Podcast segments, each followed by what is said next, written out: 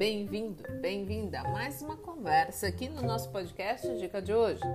Vamos falar sobre excessos e começar com uma frase do Jean Balaudrillard que diz o seguinte: é uma violência viral, aquela da rede e do virtual, uma violência da aniquilação suave, uma violência genética e de comunicação, uma violência do consenso.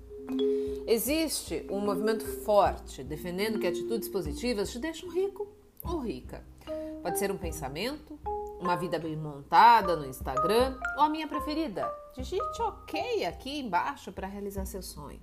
Na mesma toada de para ficar rico ou rica, basta parecer ser rico ou rica. Chama-se atração. Como coçar a mão e isso trazer de fato mais dinheiro para tua vida como se o universo tivesse algum interesse nas suas grandes intenções para o futuro. De quantas coisas tu lembras feitas pela tua família na infância, que seria uma forma de ajuda para melhorar a vida? Guardar moedas em determinados lugares, por exemplo, folhas de louro em outros lugares, fazer isso ou aquilo na virada do ano, usar roupa amarela, comer determinado alimento, pular ondas no mar, fazer pedido, acreditar, enfim. E quantas dessas roupas amarelas novas se transformaram em mais um carnê de loja?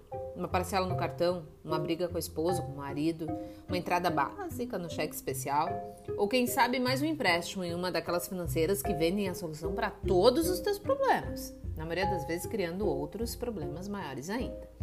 Mas tu é ranzinza, né, guria?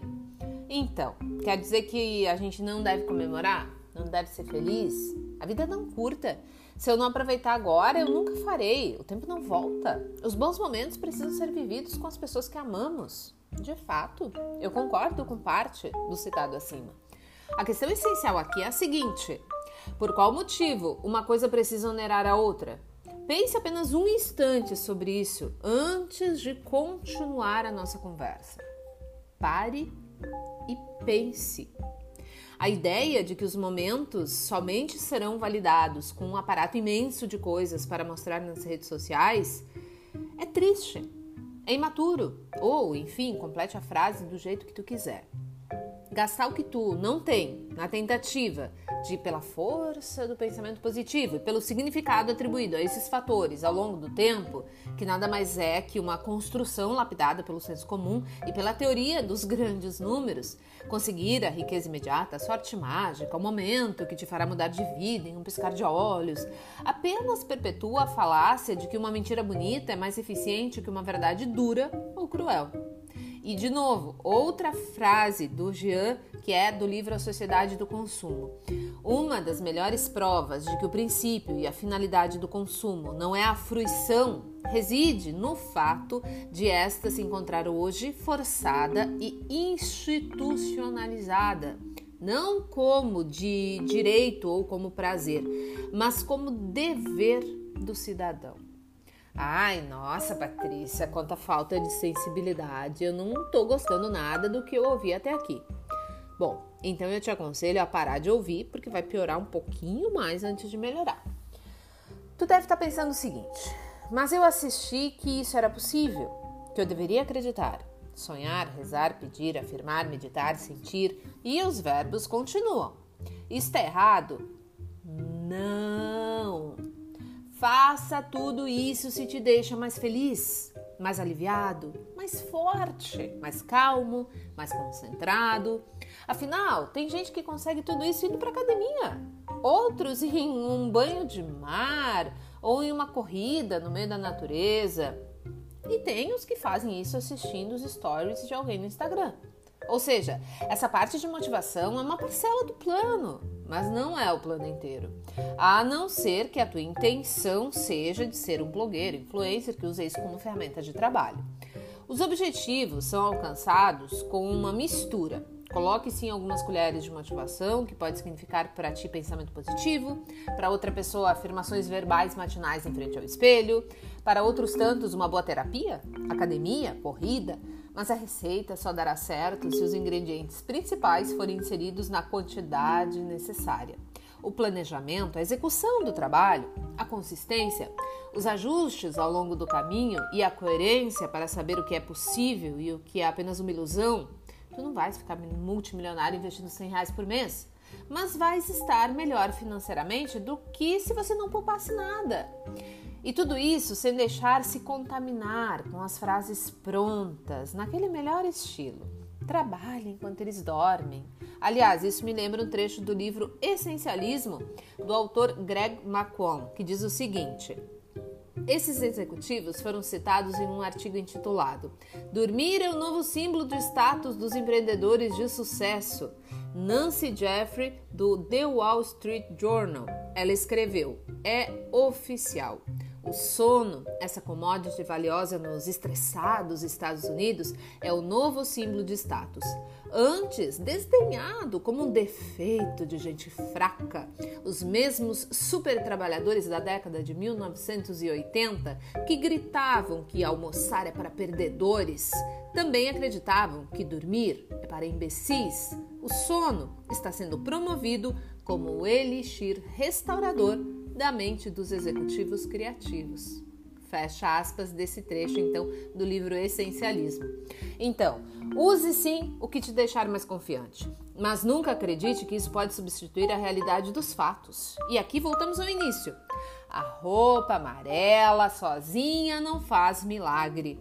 As compras parceladas, quando consumidas sem limite ou relação com a realidade financeira, apenas trarão mais dor de cabeça no ano seguinte o que te deixará mais desmotivado e, consequentemente, te deixará menos focado em um eterno correr atrás da máquina.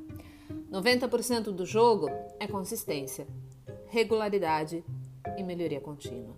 Se tu não contar com o apoio na largada, as coisas não são fáceis. O caminho é longo para alcançar os objetivos e caso tu não seja da turma dos puxa-saco, adicione mais alguns quilômetros de caminho. Se for do tipo que pauta as atitudes em um código de ética rígido, adicione mais alguns quilômetros. Quando ouço discursos generalistas sobre faltou fé, faltou pensamento positivo, faltou esforço, lembro de uma passagem de um livro que eu gosto bastante chamado Você não é tão esperto quanto pensa 48 maneiras de se iludir. A frase diz o seguinte: A falácia do mundo justo, o equívoco, Pessoas que estão perdendo no jogo da vida devem ter feito algo para merecer isso. A verdade. Os beneficiários da sorte geralmente não fazem nada para merecê-la. E as pessoas más, geralmente, se safam sem sofrer consequências. As falácias são uma forma de atribuir significado a um resultado que não conseguimos aceitar, por não estar de acordo com as regras que gostaríamos que fossem verdadeiras. Enfim, é preciso que tenhamos equilíbrio e racionalidade nas decisões não aumentar as dívidas que já existem comprando coisas inúteis, que ao final do próximo ano tu nem vais lembrar onde estão.